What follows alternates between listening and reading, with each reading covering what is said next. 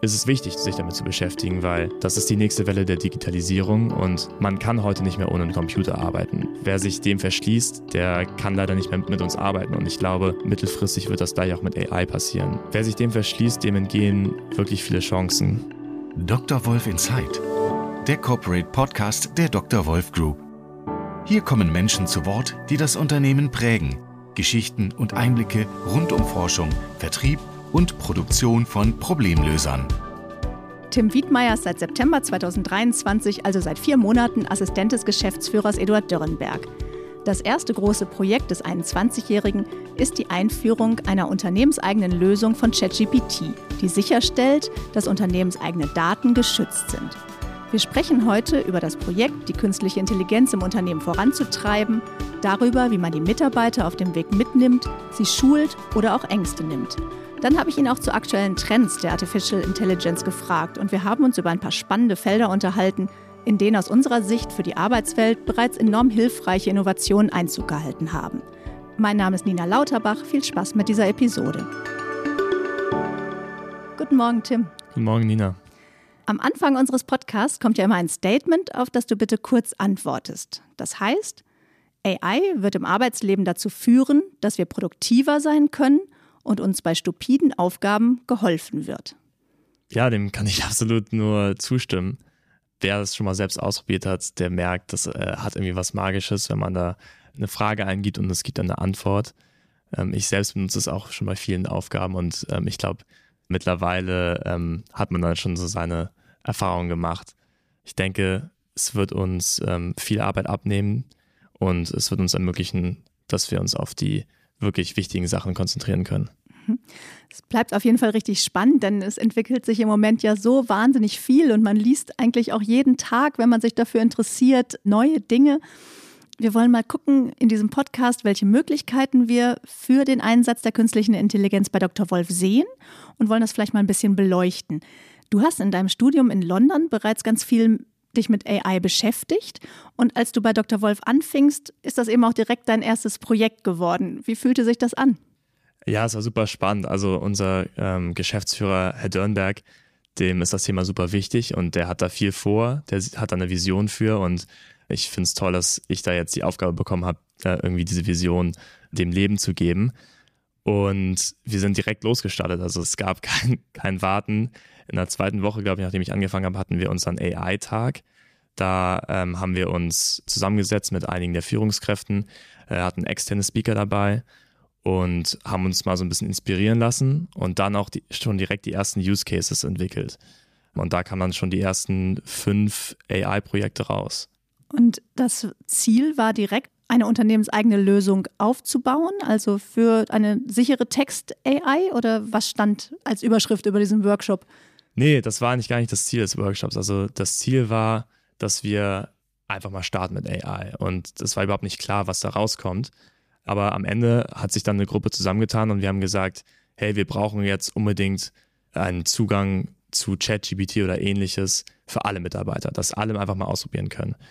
Und da wurde dann konkret zum Ziel gesetzt, wir wollen möglichst schnell eben eine datenschutzkonforme AI für den Gebrauch im Unternehmen haben. Und das war dann mein erstes Projekt. Okay, also ihr musstet selber ja wahrscheinlich auch erstmal verstehen, wie kann man das nutzen? Wie nehmen wir Mitarbeiter mit? Hast du dann direkt eine Lösung äh, gesucht? Hast dir Anbieter äh, angeguckt oder wie bist du dann weiter vorgegangen, als eure Gruppe praktisch dieses Ziel definiert hatte? Ja, also ich wollte eigentlich gern erstmal die Lösung von ChatGPT, also von OpenAI haben. Das war da gerade ganz neu, das hieß ChatGPT Enterprise, aber die haben erstmal gar nicht geantwortet, weil das war gerade neu und ich glaube, die wurden einfach nur überflutet von Anfragen und haben da wahrscheinlich erstmal sich selbst sortiert.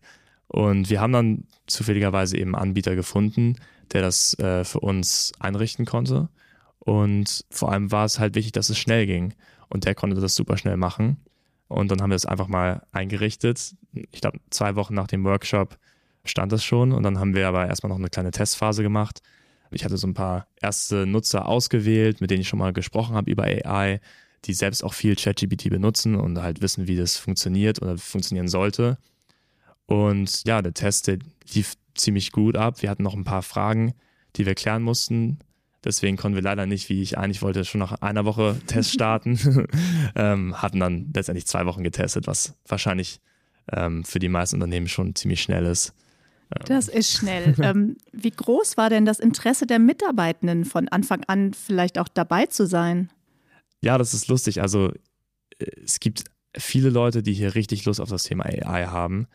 Mich erstaunt es immer wieder, wer das dann ist. Ähm, also klar, wir haben unsere Digitaleinheit, die E-Wölfe, ähm, die machen sowieso super viel mit digitalen Tools, die haben das auch schon alle benutzt äh, und die haben schon ihre eigenen Experimente mit am Laufen. Aber wenn ich dann von ähm, zum Beispiel unserem Hausmeister Helmut Zorke höre, äh, wie er es nutzt, für, um E-Mails zu schreiben und, oder wie unser Betriebsratsvorsitzender das nutzt, um einen Weihnachtsgruß zu schreiben, der dann auch gedruckt wird und wo er dann auch das explizit sagt. Also solche Dinge, die freuen mich einfach extrem. Mhm. Wie seid ihr dann vorgegangen? Habt ihr die Mitarbeitenden irgendwie an die Hand genommen, sie ermutigt, auszuprobieren? Wie habt ihr darüber informiert, dass es das neue Tool gibt? Ja, also das Tool gab es ja schon praktisch für zwei Wochen, aber niemand wusste es, nur die, die getestet haben. Also jeder hätte das schon benutzen können. Aber dann haben wir offiziell eben den Launch gehabt, ähm, haben Artikel veröffentlicht auf unserem Intranet mit ein paar ersten Beispielen. Ähm, aber dann habe ich auch schon direkt angefangen mit ähm, ersten Workshops wo ich mal so grob das Thema AI umrissen habe. Was ist das überhaupt? Was ist ein Sprachmodell? Wie funktioniert das? Was kann ein Sprachmodell wie ChatGPT und was kann es aber auch nicht oder noch nicht? Das entwickelt sich auch mal wieder weiter.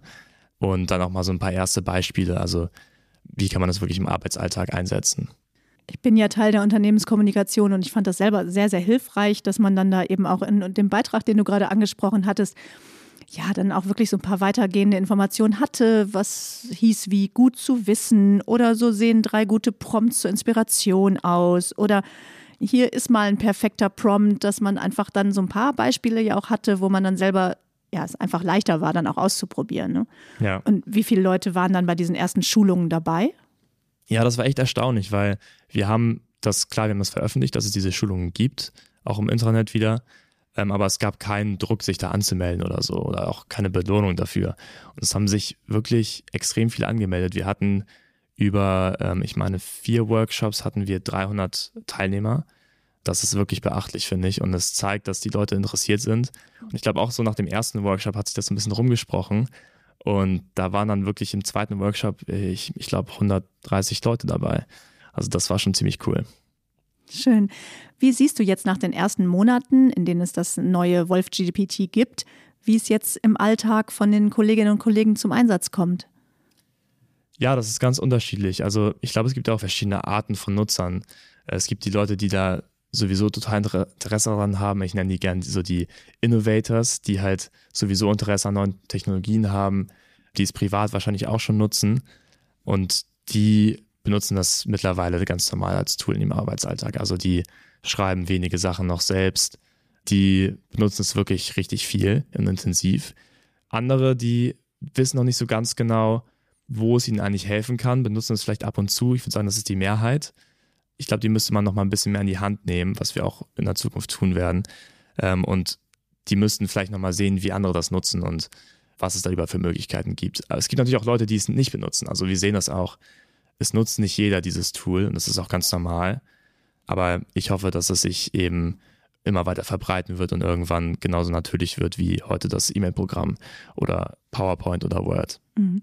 Was sagst du denn Leuten, die vielleicht skeptisch sind? Hast du da nochmal so ein paar aufmunternde Dinge? Erstmal macht es einfach Spaß, das zu nutzen. Also, wenn man mal einen Prompt eingibt und dann sieht, was, wie es da so Wort für Wort an die Antwort erscheint, ich finde, das ist mega. Oder auch, wenn man ein Bild generieren lässt und das Bild so langsam vor dir erscheint. Man ist selbst überrascht, was da rauskommt. Und ähm, ich glaube, das hat so ein bisschen was von so einem Spielzeug fast schon. Also es ist total spielerisch, das zu benutzen. Es ist ja total auch einfach und natürlich, das zu benutzen. Also erstmal würde ich sagen, es macht einfach Spaß, damit ein bisschen rumzuprobieren. Auf der anderen Seite ist es auch wichtig, das zu machen und sich damit zu beschäftigen, weil das ist die nächste Welle der Digitalisierung und man kann heute nicht mehr ohne einen Computer arbeiten. Wer sich dem verschließt, der kann leider nicht mehr mit uns arbeiten. Und ich glaube, mittelfristig wird das gleich auch mit AI passieren. Wer sich dem verschließt, dem entgehen wirklich viele Chancen. Was war denn vielleicht dein größter Aha-Moment bei einem Prompt, der gut geklappt hat? Es hat ja wirklich was Magisches, so wie du das eben beschrieben hast. So einen guten Prompt zu entwickeln, das ist gar nicht so leicht. Und meistens fängt man mit irgendwas an, wo man dann was rausbekommt oder die Antwort, die ist einfach nichts, die gefällt mir nicht. Und dann darf man aber nicht aufgeben, sondern man muss weitermachen. Und bei mir als äh, Assistent von Herrn Dürnberg habe ich oft die Aufgabe, Protokolle von Meetings zu schreiben. Und ich habe dann halt meine Notizen vom Meeting. Und am Anfang habe ich einfach mal die Notizen reingegeben und habe gesagt, schreib mir jetzt mal bitte ein Protokoll. Aber das Protokoll, das sollte ich das nie im Leben äh, Herrn Dürnberg zeigen können. Das, das wäre nichts gewesen.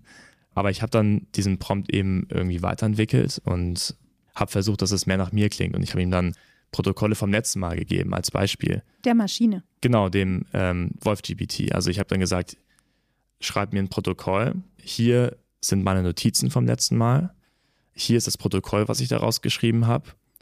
Versuche da Muster zu erkennen und versuche zu verstehen, wie ich dieses Protokoll aus den Notizen geschrieben habe. Und jetzt hast du hier die Notizen vom neuen Meeting. Schreib mir jetzt bitte genauso ein Protokoll. Und die Ergebnisse, die man dann bekommt, wenn man so wirklich spezifisch ist und dem so viele sozusagen Daten zum Lernen gibt und zum Muster erkennen, die Ergebnisse sind ganz anders. Und ähm, ich glaube, so muss man einfach sich daran tasten und ähm, ich habe das jetzt auch nicht beim ersten Mal so hinbekommen. Mhm. Welche Erfahrungen habt ihr denn nach den ersten Workshops und Trainings gemacht? Ging da die Lernkurve bei den Mitarbeitenden jetzt dann ähnlich steil nach oben? Weil das, was du gerade beschrieben hast mit den Protokollen, da muss man ja dann schon doch auch einige Erfahrung haben, um die Maschine dementsprechend zu trainieren oder die KI. Und hast du das Gefühl, dass das überall so ist, dass dann vielleicht auch so eine Produktivität direkt gesteigert werden kann? Ich glaube, da, dass diese Produktivitätssteigerungen nicht immer direkt kommen. Ich male mal gerne das Bild von so einer J-Curve, ähm, also eine Kurve, die zuerst so ein bisschen runtergeht, bevor sie dann erst wieder hochgeht. Und das beschreibt für mich sehr gut, wie man zuerst sich da so ein bisschen reinfuchsen muss und da erstmal vielleicht Zeit investieren muss und man am Anfang nicht so richtig so einen Produktivitätsgain da bekommt. Ähm, aber langfristig, wenn man das weitermacht, kann man da wirklich sehr gute Ergebnisse erzielen und diese erste sozusagen ernüchternde negative Kurve, die muss man eben überwinden. Das müssen wir auch hier in der Firma schaffen. Dafür müssen wir uns mehr Zeit nehmen zum Experimentieren und wir planen auch da wirklich den Mitarbeitern Freiraum zu schaffen äh, und meinen Kollegen Freiraum zu schaffen, dass sie sich damit äh, beschäftigen können und da in die Tiefe gehen können.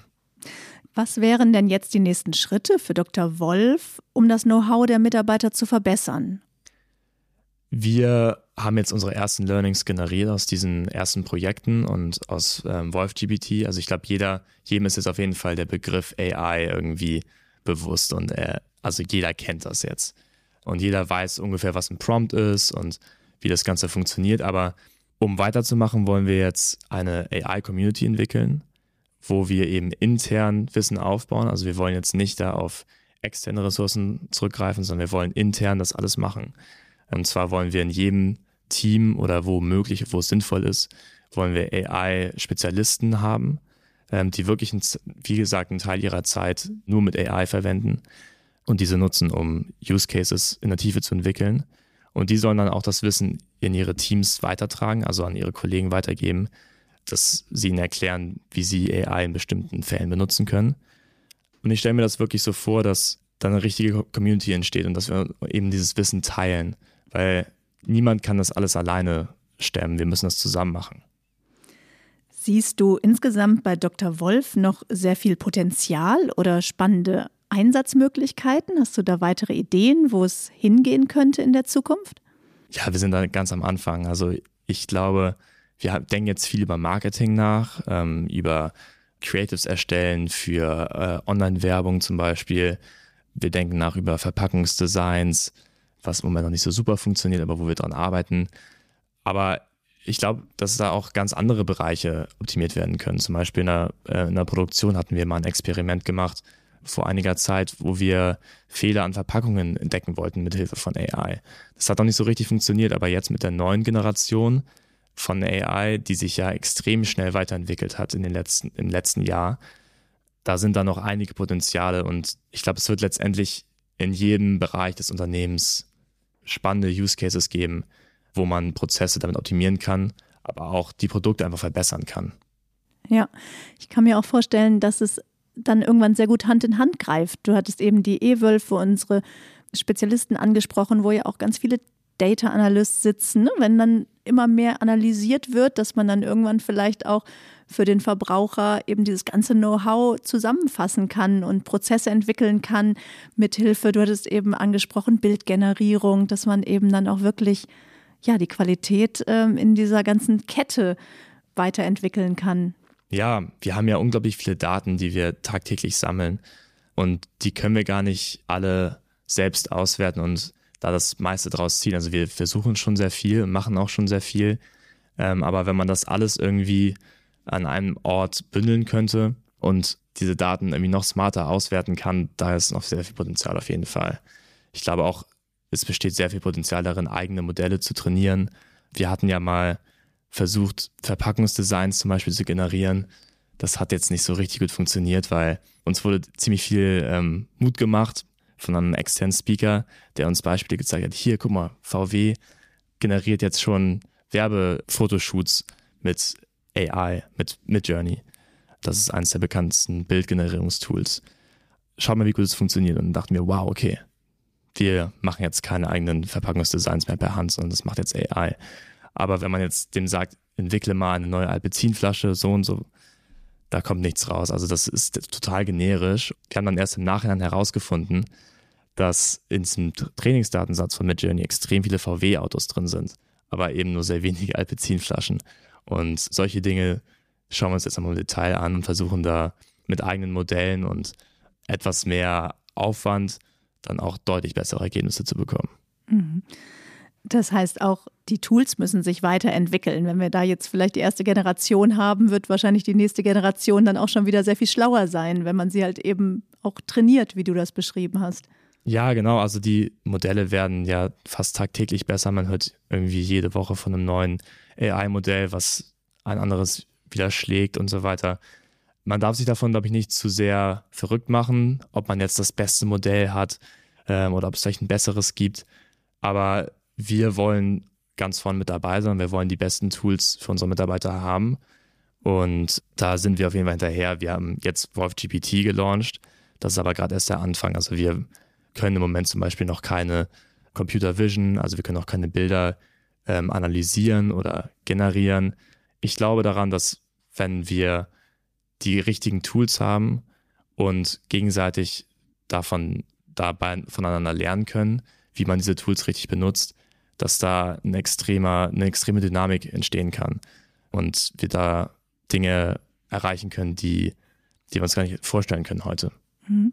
Ja, ich bin auch sicher, dass sich unsere Jobs eben auch verändern werden, aber eben auch in meinem Bereich in der Unternehmenskommunikation sehe ich das eben absolut zum Positiven, dass man eben mehr Freiräume für Kreativität bekommt, weil man sich bei gewissen Texterstellungsaufgaben eben wirklich toll helfen lassen kann und dass wir dadurch eben auch so unterstützt werden, dass wir irgendwo Zeit sparen und dass man da eben auch keine Angst haben muss, sondern wirklich, also ich sehe das jetzt schon, dass ich da extrem profitiere ja, im Moment kann man schon sehr viel Zeit sparen. Ich glaube, dass wir mittelfristig da auch eine ganz neue Qualität erreichen können und dass wir AI nutzen können, um unsere Produkte immer besser zu machen und gar nicht unbedingt Mitarbeiter nutzlos zu machen, sondern dass wir einfach uns auf die Dinge konzentrieren, mit denen wir noch mehr Nutzen stiften können und noch mehr Mehrwert generieren können. Und am Ende wahrscheinlich auch unsere Kunden noch ähm, besser und zielgenauer ansprechen können. Ne? Ja, genau. Also wir können ja gar nicht so viel personalisieren heute. Dafür fehlt uns die Kapazität. Also das, das ist wirtschaftlich im Moment nicht sinnvoll, aber mit AI, wenn wir dann auf einmal Kunden individuell ansprechen können oder noch individuell ansprechen können, also das wird, das wird extrem spannend. Ich danke dir, Tim, für das Gespräch. Es hat mir sehr viel Spaß gemacht. Danke auch, Nina.